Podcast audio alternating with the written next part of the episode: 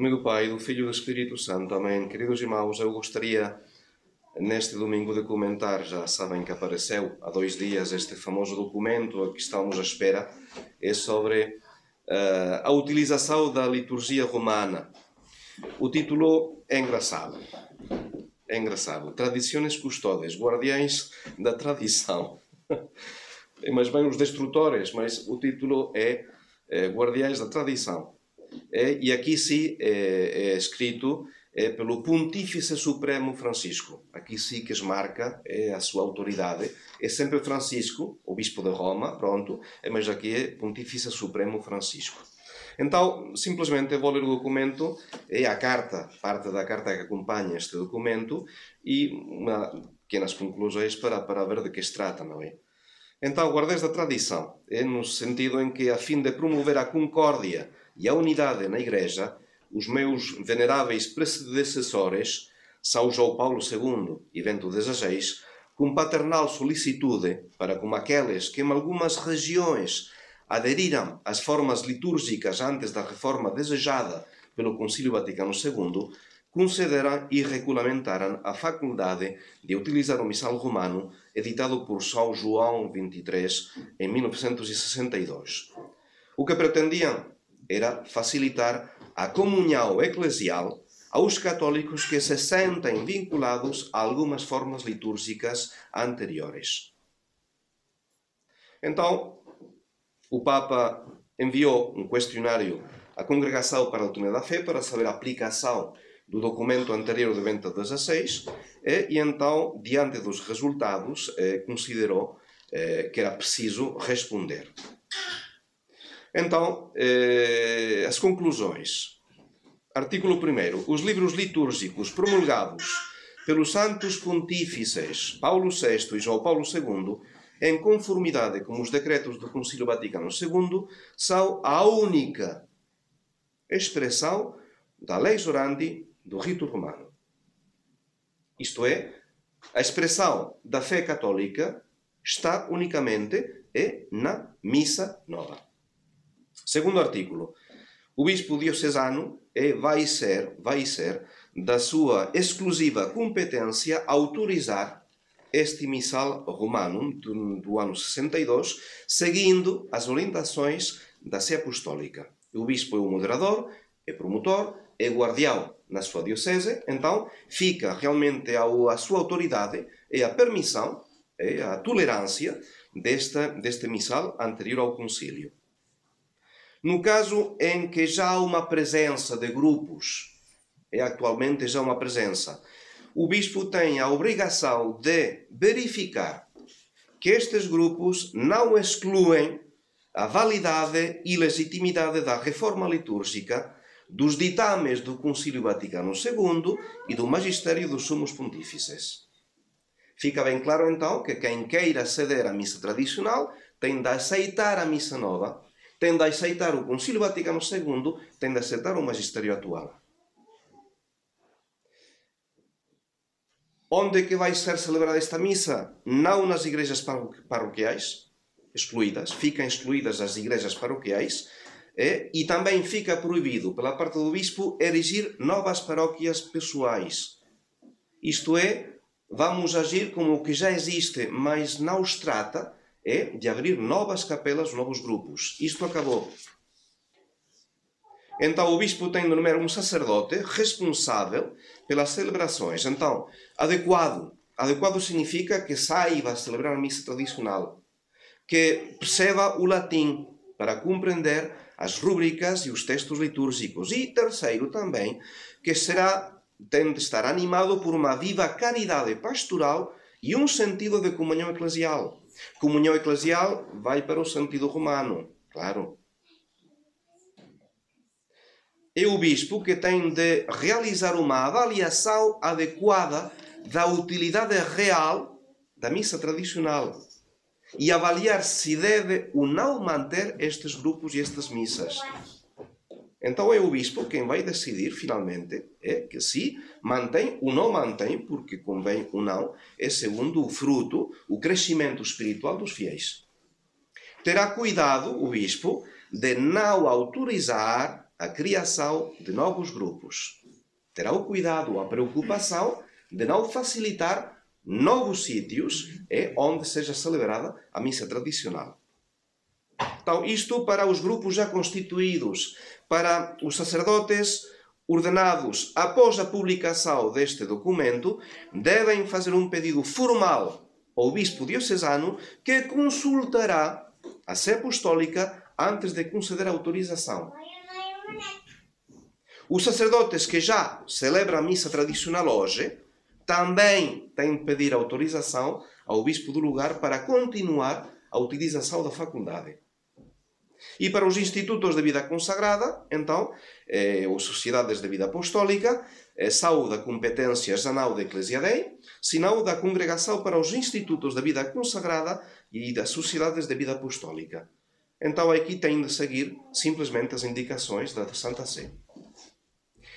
Último artículo, o oitavo. Todas as normas, instruções, concessões e costumes anteriores que não estejam em conformidade com as disposições do presente moto próprio são revogados.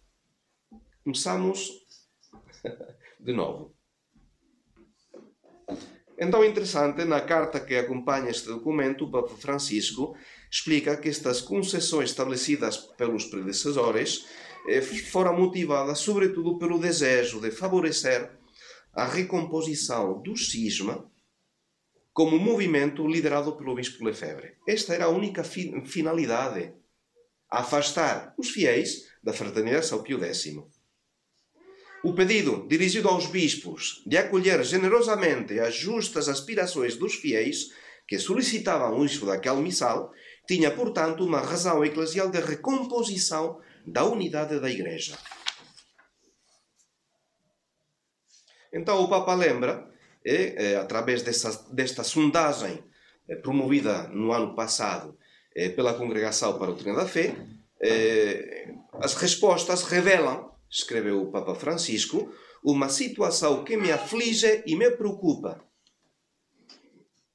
confirmando-me na necessidade de intervir, uma vez que o desejo de unidade foi gravemente desatendido. As concessões oferecidas com magnanimidade foram usadas para aumentar as distâncias, endurecer as diferenças construir contraposições que ferem a Igreja e dificultam seu caminho, expondo-a ao risco de divisões.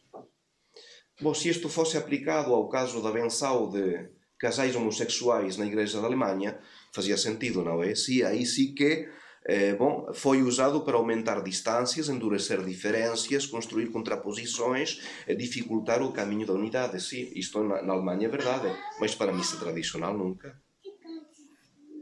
O Papa diz ficar triste com os abusos nas celebrações litúrgicas de um lado e de outro, mas também diz contristar-se por um uso instrumental do missal do 62, cada vez mais caracterizado por uma crescente rejeição não só da reforma litúrgica, mas também do Concílio Vaticano II, como afirmação infundada e insustentável de que ela traiu a tradição e a verdadeira Igreja. Duvidar do concílio, explica o Francisco, significa duvidar das próprias intenções dos padres, que exerceram solenemente, seu poder colegial com Petro e su Petro no concílio ecumênico. Bom, basta ler o livro de Roberto de Matei para ver o que foi esta, este poder colegial é, no concílio. Um desastre, nas mãos dos modernistas, totalmente, com o apoio de Pablo VI. Por fim, Francisco acrescenta uma razão final. É cada vez mais evidente, nas palavras e atitudes de muitos, que existe uma relação estreita entre a escolha das celebrações de acordo com os livros litúrgicos anteriores ao Concílio Vaticano II e a rejeição à Igreja e suas instituições em nome do que eles julgam ser a verdadeira Igreja. É para defender a unidade do corpo de Cristo que sou obrigado a revogar a faculdade concedida por meus predecessores. Então, não deixa de ser uma medida insólita no sentido em que altera de modo contundente a decisão de seu antecessor Bento XVI que ainda está vivo. Que ainda está vivo. E de facto, este modo próprio tem um enorme significado doutrinal, ideológico. Evidente, evidente. Pensemos que a missa tradicional pertence à parte mais íntima, é do bem comum da Igreja. E a missa tradicional, eh, restringi-la, rejeitá-la, atirá-la eh, para os guetos, eh, não pode ser legítimo, é contrário ao bem comum da Igreja. São leis injustas, abusivas, contrárias precisamente ao bem das almas. Não são leis. O que mostra este documento é o fracasso desta reforma claramente tem de obrigar a voltar para a reforma porque simplesmente eh, a missa tradicional realça a pobreza da missa nova e a desertificação é produzida pelo novo rito, não pela missa tradicional. Então, eu diria primeiro isso. É, um, é bom ou é mau este documento? Em si é bom no sentido em que Roma, de alguma maneira, declara claramente a sua intenção fica bem claro o que há detrás destas concessões e atraí-los para a missa moderna. É má notícia no sentido em que marca mais um travão é para a tradição, no sentido em que vai atrasar o fim desta crise. Vai atrasar o fim desta crise, que já se prolonga por mais de 60 anos. A quem concerne, eh, digamos, esta, esta reforma do motu próprio, concerne não a fraternidade. Isto não é para nós. Isto é para todos aqueles que se confiaram na Roma, pediram o privilégio de celebrar a missa tradicional. Roma, em troca, exigiu o silêncio. Não critiquem o Concílio Vaticano II, não critiquem o Papa. Então aqui está depois o preço, a recompensa desta fidelidade, não é? Querem ser legais? Muito bem, a legalidade está em ilegalizar a missa tradicional. E vai ser feito, e aos poucos, sim, mas vai ser feito. Eles procuram a legalidade, muito bem, a legalidade é que a missa tradicional é ilegal. É ilegal. A única expressão da Les Orandi é a missa nova. Então isto não pertence à fraternidade. No sentido em que a fraternidade sempre os negou a aceitar precisamente a missa nova e o Concílio Vaticano II. Pensemos se as conversas eh, que duraram desde o ano 2012 até o 2017 acabaram quando já eh, o cardenal Müller, prefeito da Congregação para a Doutrina da Fé, pôs bem claro é, que a alternativa para a fraternidade era simplesmente eh, reconhecer a plena legitimidade do novo Jordo Mise, assim como todos os ensinamentos do Concílio Vaticano II, e que não haveria reconhecimento canônico sem aceitação da missa nova e do concílio. E a fraternidade diz: chega, não é preciso continuar. Estamos sempre no mesmo. E Roma está a insistir exatamente sobre os mesmos problemas. Então, o que faz o Papa é simplesmente a liberdade que existia para a missa tradicional, que poderíamos compará-la a reservas naturais. Havia uma certa liberdade é, em espaços reservados para o rito antigo, mas hoje passamos ao regime de Ju, não é? Agora é gaiolas, estritamente limitadas, delimitadas. O seu número estritamente controlado e, uma vez instalado, proibido criar mais. Isto é a consequência. Mais uma vez, isto não concerne a fraternidade. Nós continuamos o nosso trabalho. Nós continuamos o nosso trabalho. E nós encontramos neste documento um novo motivo de fidelidade ao nosso fundador, Dom Marcelo Lefebvre. Admiramos a sua visão, a sua prudência de fé. E vemos que enquanto esta missa tradicional está a ser eliminada, que as promessas feitas à Eclésia Dei não se cumprem, não se cumprem, a Fraternidade São Pio X encontra na liberdade que lle foi legada pelo bispo de Ferro a posibilidade de continuar a lutar pela fé e pelo reinado de Cristo Rei. Então é confiar a nosa fraternidade, confiar a mesa tradicional a Nosa Senhora.